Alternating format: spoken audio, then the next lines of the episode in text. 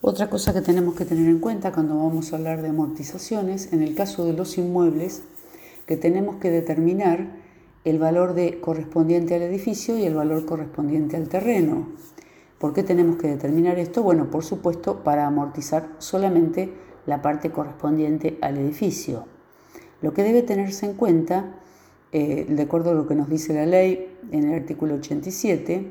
en principio tenemos que tener en cuenta lo que dice la escritura. La escritura traslativa del inmueble, eh, si nos dice cuál es la parte que se corresponde al edificio, cuál es la parte que se corresponde al terreno, eso es lo que vamos a tener en cuenta como porcentajes para proceder a amortizar la construcción.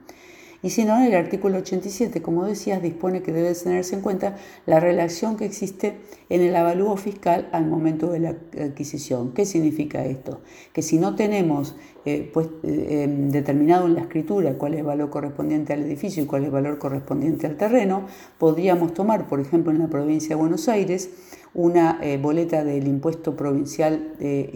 a la propiedad inmueble, del impuesto inmobiliario, y ahí vamos a tener de la evaluación fiscal del inmueble qué parte se corresponde a edificio y qué parte se corresponde a terreno. Esos porcentajes son los que vamos a aplicar sobre el valor de compra y así vamos a poder separar entre construcción y terreno.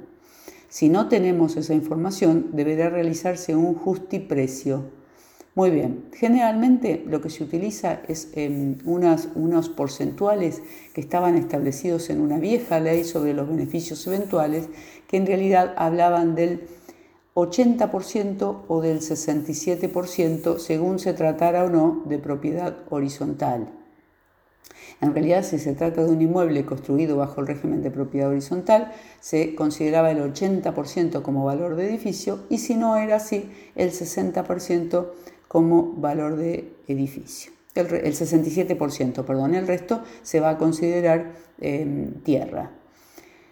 Los inmuebles por accesión, los artefactos sanitarios, ascensores, molinos, etc., si, si bien tienen, si tienen una vida útil menor a los 50 años, luego vamos a ver que los inmuebles se amortizan a razón de un 2% anual, que lo fija la ley el porcentaje, con lo cual los Inmuebles por accesión, o sea, aquellos bienes muebles que están adheridos, en realidad, si, podemos demostrar que la vida útil es inferior al año, se puede pedir una autorización AFIP